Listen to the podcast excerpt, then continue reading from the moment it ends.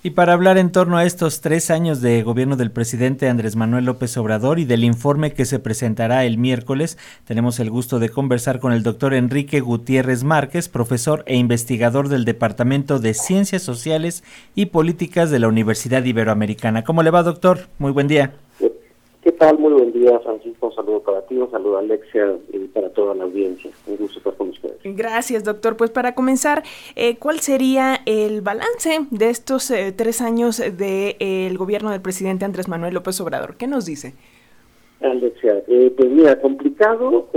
justo estaba escuchando la nota, la nota que ustedes estaban introduciendo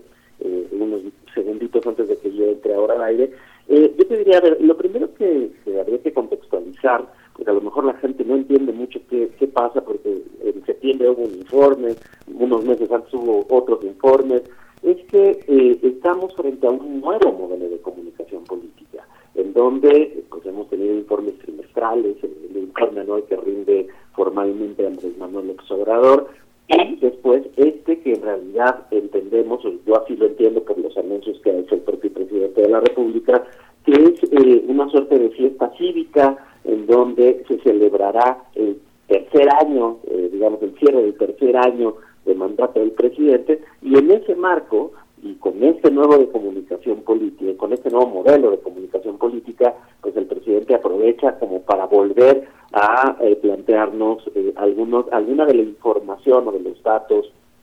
seguramente más, más pertinentes y más importantes, que además se vincula, si ustedes recuerdan, eh, con el inicio de gestión del presidente de la República, en donde por lo menos presenta dos grandes dos momentos interesantes cuando gana la presidencia de la República. Uno, que se da frente a los medios y frente a la clase política en un en, en, el, en el hotel donde tenían la campaña y el otro que es un acto masivo en el Zócalo que está dirigido me parece como a dos públicos eh, diferentes. Y en ese marco Alexia frente a la pregunta que haces es donde tendríamos que entender eh, de alguna manera pues este acto que se va a dar el día miércoles a las 5 de la tarde en el Zócalo de la Ciudad de México, en donde seguramente el presidente tratará de eh, dar un poco de esa información contrarrestando estas opiniones que yo escuchaba hace unos minutos en, en,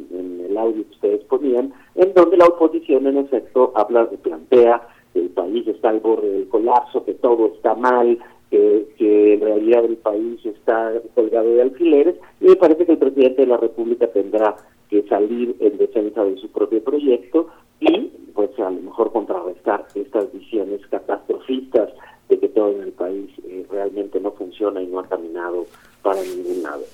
A partir de eso, bueno, seguramente aprovechará el presidente de la República todavía el casi 60% que tiene de credibilidad y de popularidad, o por lo menos de aceptación, para eh, plantear de alguna manera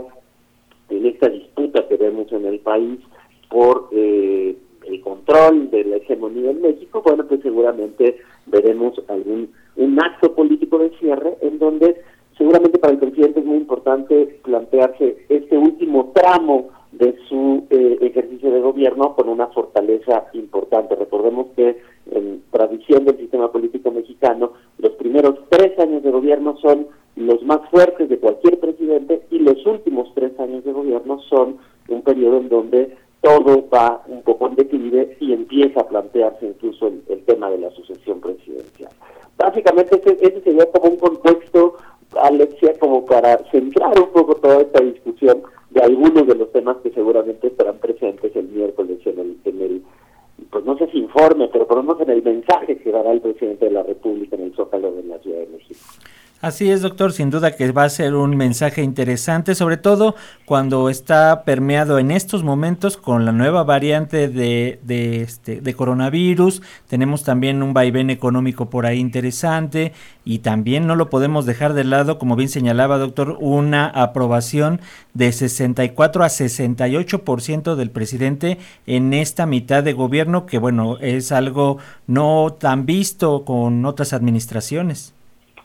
Correcto, Francisco. Mira, yo creo que son algunos de los temas que no sé si van a estar propiamente en el informe, porque incluso en, el mes de septiembre algunos de los temas que estuvieron ausentes fueron referentes el informe, digamos, formal que rinde la administración pública, algunos de los temas que estuvieron pendientes eh, eh, eh, cruzaron tema de las cifras de pobreza. Sin embargo, un poco lo que tú dices es muy importante. Eh, a pesar de lo que algunos puedan señalar y de esta nueva variante que ha impactado, esta nueva variante del virus, del COVID, que ha impactado fuerte las economías en el espacio internacional, no nada más en México, sino en el mundo, y que planteó sí una pérdida a lo mejor del tipo de cambio que se había mantenido estable durante tres años, por ahí de, un promedio de 20 pesos por dólar, y ahora tenemos a lo mejor casi 22, pues eh, no habría que echar por ahí eh, de, menos el lugar que ocupa México en el mundo, que es el séptimo lugar de en dosis aplicadas con 132 millones. Eh, y esto quiere decir que, bueno, pues México ha avanzado de una manera consistente e interesante en términos de la aplicación de las vacunas, las diferentes vacunas que tenemos en el portafolio de la Secretaría de Salud. Y este tema, digamos, no es menor, precisamente porque, eh, y ahora vamos a tener que estar muy pendientes de la información, porque la propia OMS saca una información en donde dice que la nueva variante es más agresiva y los médicos en Sudáfrica dicen que en efecto no es una, una, una cepa tan agresiva, eh, que se propaga más rápido, pero que no es tan agresiva. Entonces yo te diría que frente a todo este ambiente internacional convulso, que tiene ya dos años con el asunto de la pandemia, pues me parece que incluso los indicadores económicos que pudieran ser catastróficos en este país se han mantenido relativamente estables tomamos en consideración de pronto las crisis económicas o cómo se ha disparado el tipo de cambio en otras administraciones eh, e incluso el tema de la, de la inflación.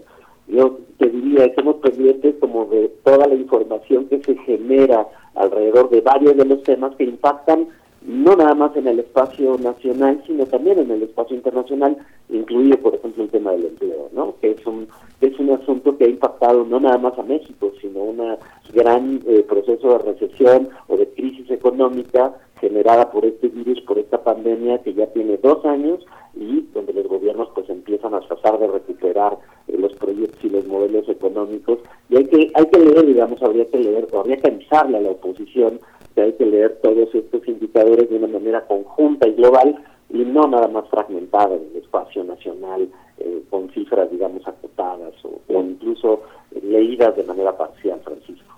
eh, doctor, eh, ¿qué decir frente a la creación justamente de, de, lo que este sábado denominaron Frente Cívico Nacional, un evento que por ahí hubo en el World Trade Center, aquí muy cerca de Radio Educación? Y bueno, pues este, este grupo que anunció el sábado que buscará ser la oposición ciudadana de Morena rumbo a las elecciones presidenciales de 2024. Y bueno, eh, ciudadana entre comillas porque hay muchos personajes políticos en esta organización. Por mencionar dos nombres, por ejemplo, está Guadalupe Acosta, que fue eh, dirigente nacional del PRD, también por ahí estuvo Emilio Álvarez y Casa, pero ¿qué decir ante este pues nuevo grupo? Alexia, bien interesante la pregunta que haces, porque pareciera ser que ese frente que hicieron, ese frente electoral PRI-PAN-PRD, está completamente desmoronado o desmoronándose y eh, a mí me parece interesante esta, esta lectura y este proceso que se está dando porque es como otra vez eh, crear un frente eh, de frentes que trate de integrar eh, a, todos los que puedan estar en contra del proyecto del presidente López Obrador. Y en ese sentido te diría, pues a lo mejor la figura, esa figura de Claudio X González que trató de generar un frente o de dirigir un frente coordinando a algunos de los partidos de oposición, pues a lo mejor es el anuncio de que ese frente no va más, eh, que no, no lograron los consensos necesarios y este frente ahora ciudadano, yo diría, habría que ver que, como tú lo mencionas, qué tan ciudadano es eh, cuando hay algunos personajes que participan de la vida o que han participado en la vida política en diferentes ámbitos, eh, pues es como una suerte de intento, me parece cuasi desesperado frente a las cifras que, que se dan en el país en donde eh, ya lo decía por ahí Francisco, y el nivel de aceptación del presidente de la República está en niveles altísimos. Eh, vienen elecciones ya el siguiente año en seis entidades federativas, eh, que incluso han sido algunas de ellas controladas por, por algunos partidos políticos como, el PRI en el caso de Oaxaca o de Hidalgo, y yo diría que es como un intento nuevamente en el espacio electoral que se están planteando frente al, al siguiente año, al 22, y por supuesto como un, eh, como un antecedente de lo, que, de lo que podríamos observar en el 24. Entonces habrá que estar pendientes de ese nuevo frente eh, que trata, me imagino, tratará de sustituir a este otro frente de los partidos políticos que en efecto, y aunque no lo acepten mucho, pues están yo creo como, como partidos de oposición en una de las crisis más profundas que han tenido los partidos políticos en México, tanto el PAN como el PRI como el PRD, están en, en sus niveles incluso de votación más bajos históricos. El PRD está prácticamente desmantelado justo en términos electorales. Entonces me parece que va por ahí al este intento eh, de plantar cara frente a las elecciones del 22 y por supuesto frente a las, a las elecciones del 24 por todo lo que se jugará en estos, en estos años siguientes. Doctor Enrique Gutiérrez Márquez, profesor e investigador de la Universidad Iberoamericana, siempre es un gusto platicar con usted. Mantenemos la línea en comunicación para posteriores entrevistas. Gracias, doctor. No, un saludo para ti, Francisco, para ti, Alex, y para toda la audiencia. Muy bien, muchas gracias.